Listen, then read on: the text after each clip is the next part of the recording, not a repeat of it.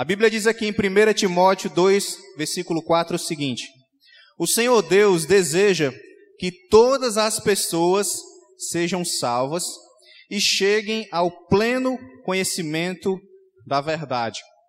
Quem aqui nos visita pela primeira vez nessa noite, faz assim com a sua mão. Mais uma salva de palmas pela vida dessas pessoas. Você que já é membro, você que tem nos visitado de outros cultos, é só para iniciar lembrando para você que a graça de Deus ela é universal. A palavra ela é bem clara. O preço que Jesus pagou, ele foi ofertado para todas as pessoas, a morte dele na cruz. Mas aqui ele ele fala para que nós cheguemos ao pleno conhecimento da verdade. Então, quanto mais você busca a Deus, mais você tem intimidade com Deus, você congrega, você participa das atividades da igreja, você mergulha na palavra, ora, cada vez mais você vai estar firme nesse pleno conhecimento da verdade. E por que isso é importante? Para que você não seja enganado, para que você não caia em mentiras, para que Satanás não venha jogar ideias contrárias na sua cabeça, mas que a sua vida seja para a glória de Deus. Amém? Estenda suas mãos para cá um instante, vamos orar agora. Obrigado, Pai, pela essa oportunidade. Estamos aqui reunidos em Teu nome, Jesus.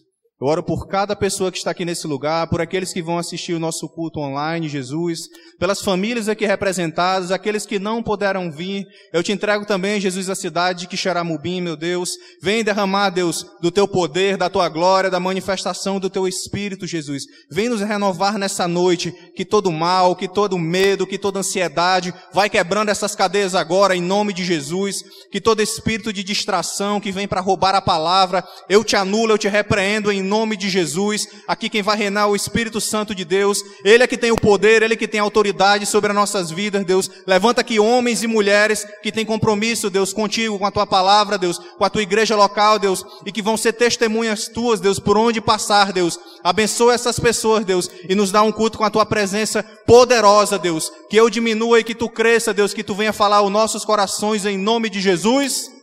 Amém. Aleluia. Hoje, meus amados, eu quero estar iniciando uma série com vocês que eu intitulei A Vinda do Reino de Deus. A base dessa minha série vai estar no livro de Lucas, capítulo 17. Você já pode abrir a sua Bíblia aí, você que está com a sua Bíblia de papel no celular. Também vai estar aqui no, celular, no nosso telão. A série se chama A Vinda do Senhor. E eu vou propor um desafio para a igreja também, porque a partir de amanhã nós iniciamos um novo mês. Por que, que eu estou querendo falar de Lucas e vou fixar alguns, domi alguns domingos, algumas sextas, o dia que for o nosso culto aqui falando disso? O Evangelho de Lucas, ele foi escrito por esse homem, ele era um médico, ele não era um apóstolo, dos, dos doze apóstolos que eram de Jesus, mas ele era um discípulo de Jesus. E ele escreveu esse evangelho, ele traz muitas informações mostrando a infância de Cristo, como foi sua família, suas origens. Ele fala da salvação, e ele também fala que existia uma grande discriminação naquela época contra homens, pobres, os doentes. Mas Jesus ele veio justamente para quebrar essa barreira, ele veio para quebrar esse paradigma. Enquanto as pessoas não iam a determinados lugares, não iam a determinadas pessoas, os religiosos da época ele não faziam isso. Jesus ele vem para quebrar isso. E Lucas apresenta Jesus como o filho do homem. O filho do homem, porque ele faz esse evangelho voltado para os gregos da época. Era a nação da época e ele era grego. E o que, é que ele queria mostrar para aquele povo? Que Jesus, como homem, ele era um homem perfeito. O povo grego, ele era muito idólatra. Nós temos que ter cuidado com as nossas idolatrias também. Porque a idolatria não corresponde somente a imagens, a algo que você cultua, mas a, também a hábitos, a coisas que você faz. Então ele quis mostrar para aquele povo que Jesus ele era um homem perfeito. Ele era 100% homem, mas ele também era 100%, do, 100 Deus. E o meu desafio para a igreja, para todos que estão aqui, você que nos visita, é que nesse mês de maio você leia o Evangelho de Lucas. É o terceiro livro da Bíblia. Você vai ler todos os dias. Meu desafio é você ler um capítulo. Você vai tirar um tempo do seu dia e vai ler um capítulo. Eu ainda quero acrescentar algo mais. O mês de maio ele tem 31 dias e é até um desafio do Diflin. Cadê a galera do Diflin? Todos os dias você leia um capítulo de Lucas e leia um capítulo de Provérbios. Por quê, pastor? Para você conhecer mais de Jesus e você ter mais sabedoria. Então, nesse mês de maio, faça isso. É 31 capítulos de provérbio. Todo dia você vai ler um capítulo.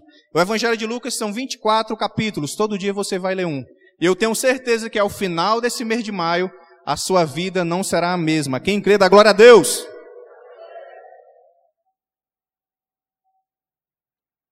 E vamos para Lucas capítulo 17, versículo 20. Você pode estar acompanhando comigo. Diz assim a palavra do Senhor: Certa vez, tendo sido interrogado pelos fariseus sobre quando viria o reino de Deus, diga comigo, reino de Deus. Jesus respondeu: O reino de Deus não vem de modo visível. Não se dirá, aqui está ele, ou lá está, porque o reino de Deus está no meio de vocês. Depois disse aos seus discípulos: Chegará o tempo em que vocês desejarão ver um dos dias do filho do homem, mas não verão. Dirão a vocês: Lá está ele, ou aqui está. Não se apressem em segui-lo, pois o filho do homem no seu dia será como um relâmpago cujo brilho vai da extremidade à outra do céu. Mas antes é necessário que ele sofra muito e seja rejeitado por esta geração. Não só a sua geração, mas todas as gerações que não reconhecem ele como Salvador. Versículo 26. Assim como foi nos dias de Noé, também será nos dias do filho do homem. O povo vivia comendo, bebendo, casando-se e sendo dado em casamento, até o dia em que Noé entrou na arca. Então veio o dilúvio e destruiu a todos. Aconteceu a mesma coisa nos dias de Ló. O povo estava comendo e bebendo, comprando e vendendo, plantando e construindo. Mas nos dias em que Ló saiu de Sodoma, choveu fogo e enxofre dos céus e destruiu a todos. Acontecerá exatamente assim no dia que o Filho do Homem for revelado.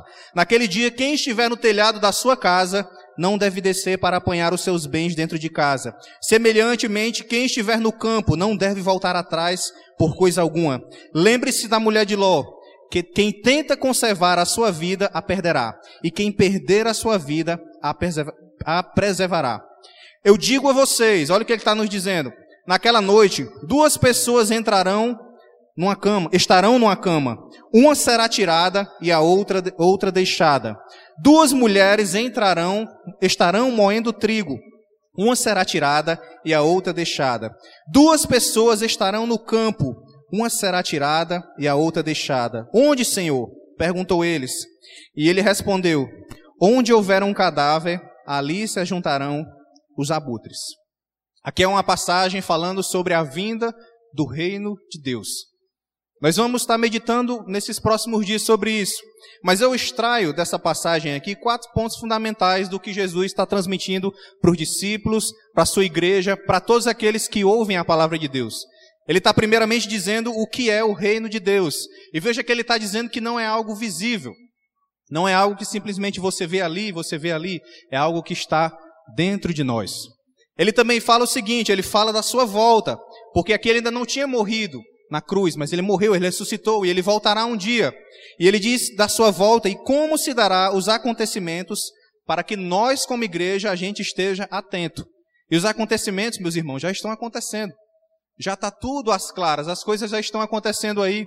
Então ele nos alertou sobre isso para a igreja, a noiva de Cristo está o quê?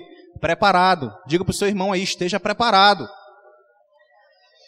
Ele também compara a sua época com a de Noé, e ele compara a sua época com a de Ló e a, suas, e a sua esposa. Noé, a gente se lembra daquela história lá da arca. Noé passou mais de 100 anos construindo uma arca, 100 anos pregando que ia chover e ninguém acreditou. O que foi que aconteceu? A chuva veio. Quantas pessoas entrou na arca? Somente oito pessoas. Nós estamos pregando uma mensagem aqui toda semana, todos os dias, nas nossas redes sociais, que Jesus vai voltar. E quem não estiver com Ele, quem não se arrepender dos seus pecados, quem não confessar a Ele como Senhor e Salvador, sabe o que vai acontecer? Ele vai passar como um raio brilhante, como ele falou aqui, que vai brilhar de uma extremidade à outra. Mas nem todos vão ver esse brilho. Então nós temos que estar preparados. Ele fala da mulher de Ló, porque naquela história conta que na hora que ela sai da cidade, o que, que ela faz? Ela olha para trás. Se você decidiu seguir a Cristo, a tua vida passada ela não importa mais. Os teus falsos desejos, aquilo que tu achava que era correto, isso não importa mais, porque quem olha para trás não está olhando para onde Cristo está apontando a sua igreja. E ele está falando algo nessa noite aqui. Ele está falando que o reino dele, ele já está sobre a terra. O reino dele está sobre esse lugar. O reino dele está dentro da sua vida. Amém? Eu vejo esses quatro pontos nessa reflexão de Lucas 17 e a gente vai estar meditando sobre isso. Mas eu quero frisar na minha ministração de hoje sobre o que é esse reino de Deus. O que ele está ensinando sobre o reino de Deus. Porque o que acontece?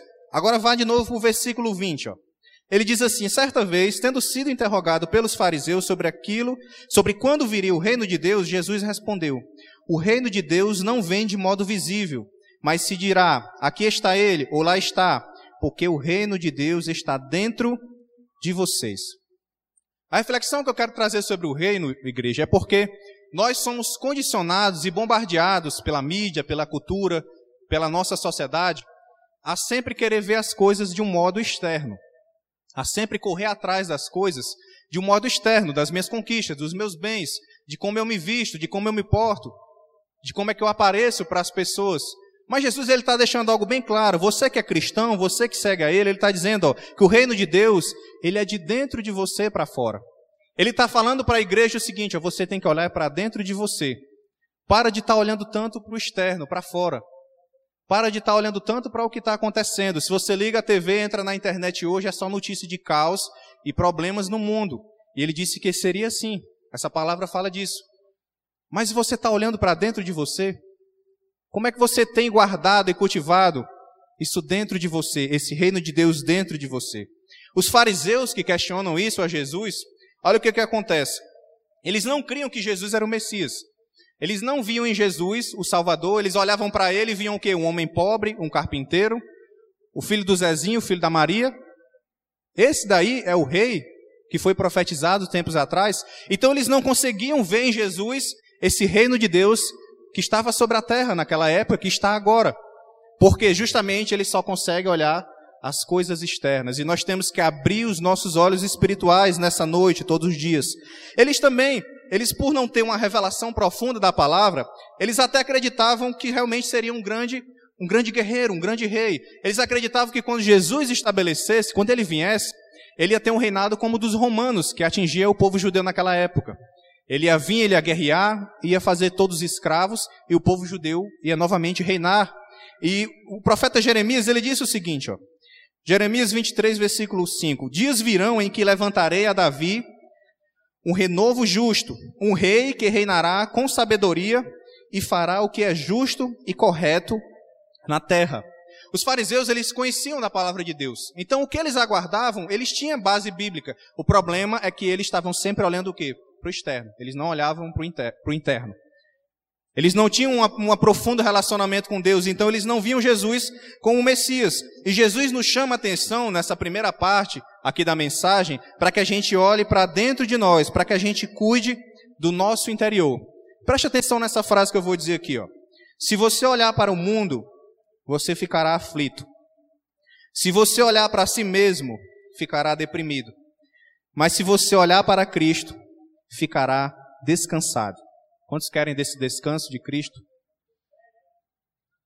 Por que, que a gente vai olhar para o mundo e vai ficar aflito? Porque esse mundo, igreja, ele vai passar. Só que vai permanecer vai ser o reino de Deus. E o reino também daqueles que cultivam isso dentro de você, que você perseverou, você que batalhou. Então você olhar para o mundo realmente vai ter medo, vai ter aflição, mas você continuar olhando para Cristo, você vai confiar nas promessas e você vai aguardar por Ele. Por que, que se você olhar para você mesmo, você vai ficar deprimido? Porque uma coisa que é fato, ninguém consegue ser 100% todo dia, toda hora, todo momento. Algum momento você pode falhar, a gente falha, algum momento você pode pecar, a gente pode pecar, algum momento algo pode acontecer e isso nos deprimir. Isso é fato. Ainda mais com esse bombardeio que tem acontecido hoje sobre a igreja, sobre os cristãos. Então, se você ficar olhando somente para si, realmente, algum momento você vai se deprimir. Poxa, eu não consegui mais uma vez. Poxa, mais uma vez eu perdi. Então, não olhe para você. Continue olhando para Cristo e o que Ele pode fazer através da sua vida. Agora, se você olha para Ele, você ficará descansado. E por quê? Ele mesmo disse: Vinde a mim todos que estão cansados e sobrecarregados, e eu vos aliviarei. Ele fala que no mundo você vai ter aflições, mas tem bom ânimo porque eu venci o mundo. E ele faz essas promessas, ele faz essas declarações para que a gente continue olhando para ele e sempre encontrando nele um lugar de refúgio, um lugar de proteção, um lugar onde eu vou viver o reino de Deus, um lugar onde eu vou ser alimentado, onde eu vou ser cuidado, onde eu vou ser pastoreado, onde eu vou andar em propósito, onde eu não vou levar uma vida em vão, mas uma vida com propósito no reino de Deus. Se você está me entendendo, diga amém.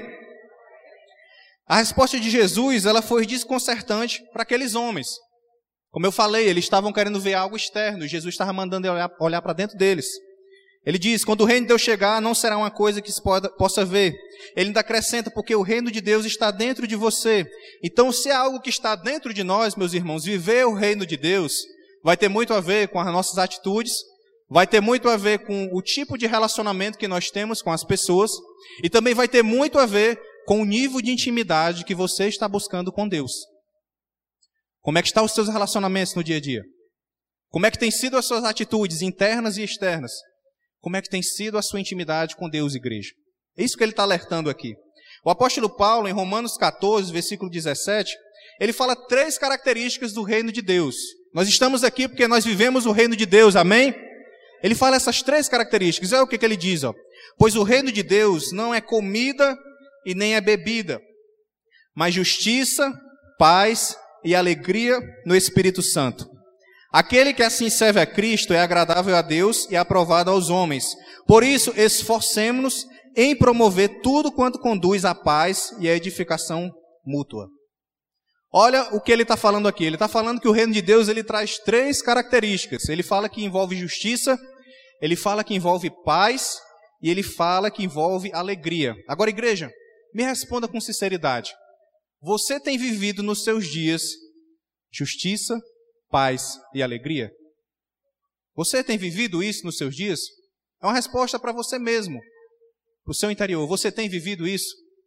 Consequentemente, se nós não estamos vivendo isso, dá uma conotação também que nós não estamos vivendo o reino de Deus. Porque se nós vivemos, nós temos que ter justiça, paz e alegria no espírito. Mas como é isso, pastor? Se eu não estou sentindo isso, eu vejo as coisas diferentes. Aí vamos ver o homem que falou isso. Olha o homem que falou isso. Ele disse que o reino de Deus é justiça, paz e alegria. Em 2 Coríntios 11, 23, Paulo ele fala tudo que ele já viveu no Evangelho até esse dia que ele escreveu essa carta aí. Olha o que, é que esse homem viveu, dizendo que viveu em justiça, paz e alegria. Ó. Ele fala lá em 2 Coríntios 11 que ele foi açoitado, ele fala que ele foi golpeado de varas, ele fala que ele foi apedrejado, ele fala que três vezes ele sofreu náufrago, ou seja, ele estava fazendo uma viagem, o barco afundou e ele ficou à deriva. Ele fala também que ele passou por perigos, ciladas, ele passou por assaltos, ele fala que ele passou fome, ele fala que ele ficou sem dormir, e ele, fica, ele fala também que ficava na rua e chegou a ficar até nu, sem roupa. Esse é, é um homem que vivia paz, justiça e alegria. Mas olha como é que ele conclui. Ele diz o seguinte: ele fala no versículo 30: Se devo orgulhar-me, orgulhar-me de alguma coisa, que seja nas coisas que mostram a minha fraqueza. O que, que o apóstolo Paulo está ensinando aqui? Se eu for para me orgulhar de alguma coisa, eu estou falando que eu já passei por tudo isso. Mas se for para me ter orgulho, eu vou me orgulhar porque eu sou fraco. E quando ele está falando de fraqueza, essa palavra aqui no seu contexto original, não é você ter força para levantar uma bateria dessa aqui, não. É você entender que quem vai dar força e vai dar vitória para você é Jesus. Ele está falando que eu quero ser fraco, porque Ele é que vai fazer acontecer. Ele é que vai ser a força. Ele vai ser a força que vai mudar o mundo. Ele é aquele que vai transformar. Ele está falando que essa é a fraqueza que ele quer ter para que a força de Deus seja manifesta. Porque quanto mais forte, mais sábio, mais intelectual a gente acha que está, na verdade, a gente está mais perto do pó. Do pó nós viemos e do pó nós vamos voltar. Mas a minha oração e o que eu falo para a igreja é que ele cresça e que a gente diminua sempre Aí assim a gente vai viver essa paz, essa justiça e essa alegria. Porque embora Paulo passasse por tudo isso, perseguição, apedrejado, foi açoitado, ele era um cara que ele vivia a justiça de Deus. Ele era um cara que ele tinha paz na vida dele. Ele era um cara que ele tinha alegria na vida dele, porque isso não tem a ver, meus irmãos, com o externo. Olha o que eu estou colocando desde o começo. Você ter essas características em você não vai ter a ver com o externo, vai ter a ver com algo que está dentro de você. Vai ter a ver com coisas que vai estar dentro de você e você vai continuar olhando as circunstâncias e perseverando e mantendo seus olhos em Jesus. Eu escolho a paz que Cristo me dá. Eu escolho a justiça de Deus.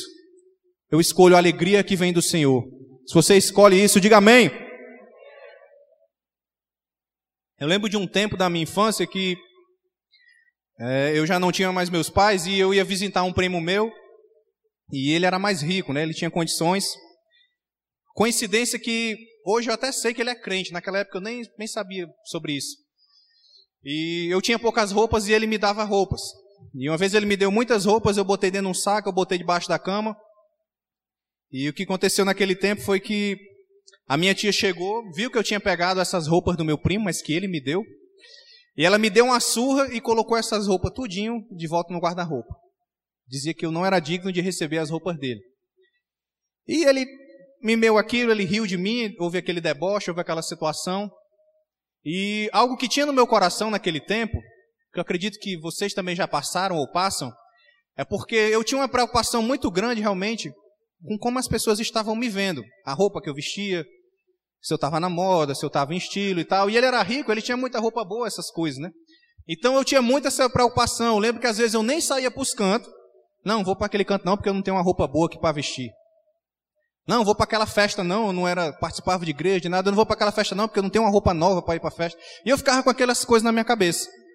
E sabe, quando eu conhecia Cristo, quando eu entendi realmente o que é esse reino de Deus, é um, algo que acontece, meus irmãos, da gente se desprender. Você não tem que agradar as pessoas do externo e tudo, você tem que agradar primeiramente a Deus. Amém? Você tem que primeiro entender como é que ele te vê, qual a identidade que ele te dá. Aquele que te chama de filho, aquele que te chama de príncipe, de princesa, aquele que te chama de embaixador, aquele que te levanta como alguém que vai fazer a diferença nessa geração. Então eu tinha essa concepção, mas isso foi sendo quebrado na minha vida, e sinceramente hoje eu nem me importo mais. E às vezes acontece aquela história, quando eu comecei na vida da igreja, que eu repetia, vi um domingo numa roupa, no outro domingo às vezes eu repetia uma roupa, e tinha sempre aqueles irmãos que me olhavam assim dos pés à cabeça, né? E ficava aquele pensamento na minha cabeça, rapaz, na tua casa não tem sabão não, para tu lavar tuas roupas não? E sabe por que eu estou dizendo isso? É porque essas preocupações com as coisas externas também estão dentro da igreja. Tem muitas pessoas que mandam mensagem para a gente perguntando se pode vir para cá de bermuda. Meu irmão pode vir de bermuda, de chinela. Ninguém está preocupado com isso aqui, não.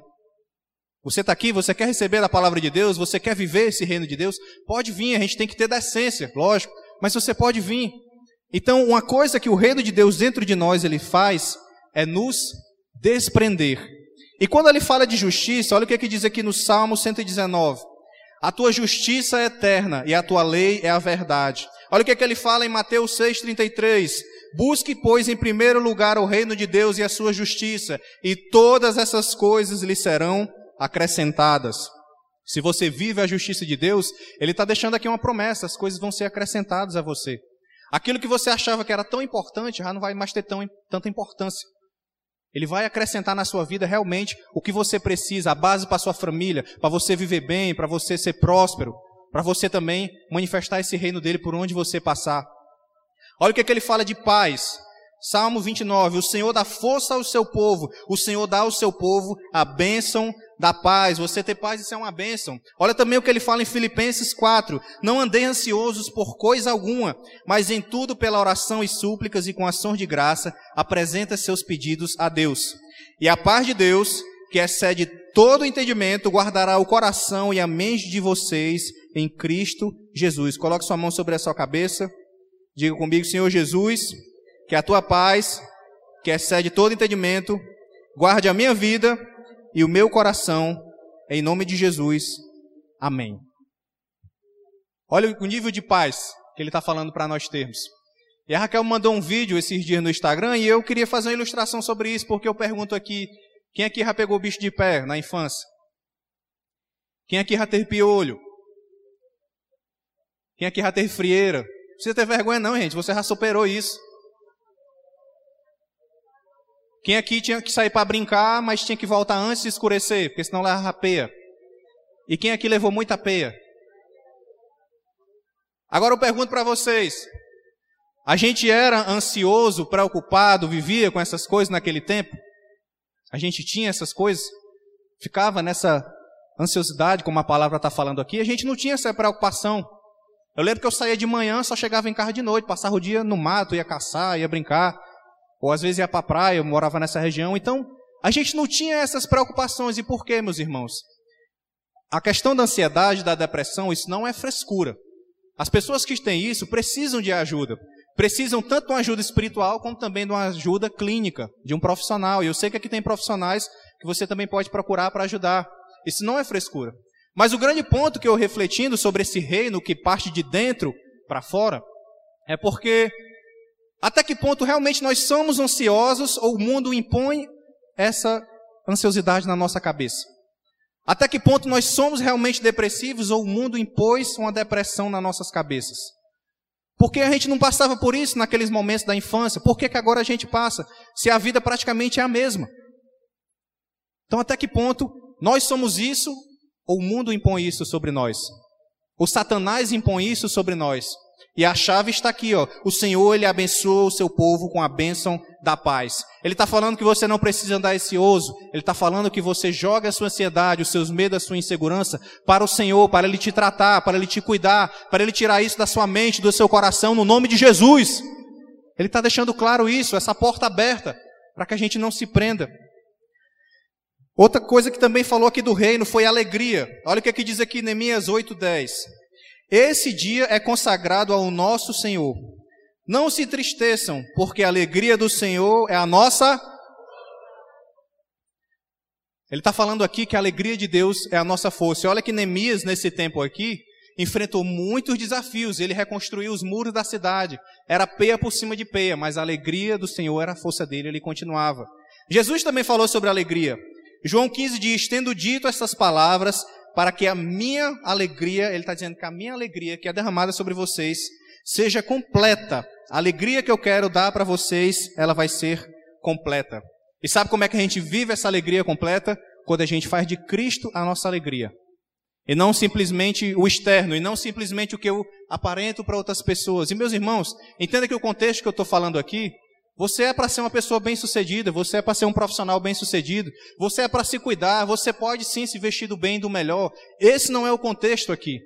A palavra de Deus fala que o seu povo, ele vai viver o melhor dessa terra. Tem povo de Deus aqui? Então o melhor da, dessa terra é para nós vivermos sim. A questão é, não deixe que o externo te domine. Não deixe que a opinião dos outros te domine, não deixe que isso te domine. Porque as chaves que eu fecho aqui para viver esse reino é que nós precisamos de atitudes internas e externas. Nós precisamos vigiar nas nossas relações e nós precisamos vigiar na nossa intimidade com Deus. O que é que eu falo sobre atitude interna e externa? É você entender que para viver realmente esse reino, algumas coisas vai ser exigidas de você. A primeira delas é arrependa-se. Arrependa-se dos seus pecados, arrependa-se do que você fez de mal para alguém. Arrependa-se daquilo que você sabe que não agrada a Deus. Não se preocupe com, com o que as pessoas vão pensar, não se preocupe, se preocupe com o que Deus vai pensar. Arrependa-se, peça perdão a Ele, peça perdão do que for necessário e também perdoe. Não fique com se travado dentro de você. Por isso que são atitudes internas e externas. Eu trabalho isso dentro de mim e eu vou externalizar isso. A questão das relações externas é o cuidado com as amizades, com o que te influencia, com o que domina. Uma coisa é fato, e pesquisas indicam, indicam isso. As pessoas que você segue, por exemplo, nas redes sociais, é as suas maiores influências. Vocês querem ver um exemplo? Um cara postou um vídeo na internet, né? Fazendo um passinho assim, outro assim e outro assim, não foi? Com pouco tempo ele já tinha mais de um milhão de seguidores. Todo mundo viu esse vídeo, né? E todo mundo começou a fazer aquela dancinha, não foi? Ah, pastor, então é porque a dancinha é pecado? A questão não está na dancinha. A dancinha, tranquilo. A música também, o que não é muito bom é a letra. Né? A letra que não, não ajuda. Mas o ponto é, aquilo gerou uma influência que várias pessoas começaram a fazer esse vídeo. Então isso tem a ver com o que, que você segue, com o que, que tem te influenciado. E o ponto principal, até que ponto você como cristão, você está influenciando a vida de alguém. Até que ponto você está gerando influência por onde você passa. Até que ponto você está passando esse rio de Deus e sendo esse canal do reino de Deus e a intimidade com Ele, que é o pilar principal. É o pilar principal de nós, irmãos. Porque pode ser que próxima semana a igreja feche de novo, e se você não tiver intimidade com Ele, não vai ser aqui na igreja, você vai ter que fazer isso sozinho. Você que vai ter que tirar o seu tempo no seu quarto, você vai ter que fechar a porta. As programações online elas estão aí, mas a intimidade com Deus ela vai ser o primordial para você. O alimento da palavra, a oração, o jejum, a prática das boas obras. Eu tô com esse pacote de macarrão aqui, agora eu me lembrei para não esquecer, é porque nós estamos na marcha do amor. E a gente pede que todo irmão que puder traga um alimento aqui para a igreja. Porque disso aqui a gente monta cestas e ajuda muitas vidas. Vai começar um novo mês e tem muita gente passando fome lá fora. E que igreja nós seremos se a gente não ajudar as pessoas lá fora? Que reino de Deus é este que a gente vive se a gente não ajuda as pessoas lá fora? Então eu desafio isso aí também. Eu desafio a ajudar, a semear, a ser uma pessoa generosa. Ninguém foi tão generoso quanto Deus. Ninguém foi tão generoso quanto Deus. Ninguém sabe a maior dor de perder um filho do que o próprio Deus. Porque a palavra dele fala em 2 Coríntios 5: Deus tornou pecador por nós aquele que não tinha pecado, para que nele nos tornássemos, nos tornamos justiça de Deus. Aquele que não tinha pecado, Deus fez pecado, para que a justiça de Deus viesse sobre ele e viesse o acesso à salvação para nós. Eu pergunto para vocês: você quer viver a justiça, você quer viver a paz, você quer viver a alegria do reino? Você quer viver aquilo que Jesus ele tem para fazer na sua vida, de dentro para fora, essa transformação, que realmente é o que cura, é o que liberta quando ele age de dentro para fora e não só no seu externo, não só numa aparência de cristão não, é simplesmente eu fui transformado. E eu não ter vergonha disso. Eu não ter vergonha de dizer que eu sou cristão, eu não ter vergonha de dizer que eu vou, vou à igreja. Eu não ter vergonha de dizer meu testemunho do que ele fez na minha vida. Nós não podemos ter vergonha disso, porque os que têm vergonha não estão vivendo o reino de Deus. Você tem que ser luz e tem que ser canal de bênção, meu irmão, lá fora. Por onde a gente passa. Ele nos chama para viver esse reino nessa noite. E eu encerro minhas palavras lembrando que existem países que as pessoas tomam um banho na semana. Talvez no Brasil tenha alguns cantos que também aconteça isso. Tem gente que toma um banho na semana. Existem lugares que tem pessoas que tomam três banhos na semana. Aqui no Brasil diz que é onde o povo mais gosta de tomar banho, né? Tomar um banho por dia. Já tem gente que não gosta de tomar banho. Mas sabe qual é a reflexão que eu quero trazer disso? É porque existe um banho que ele limpa, ele lava e ele sara as nossas almas. E só quem pode dar esse banho é Jesus. Quantos querem receber desse banho nessa noite? Aplauda o nome dele, fique de pé no seu lugar.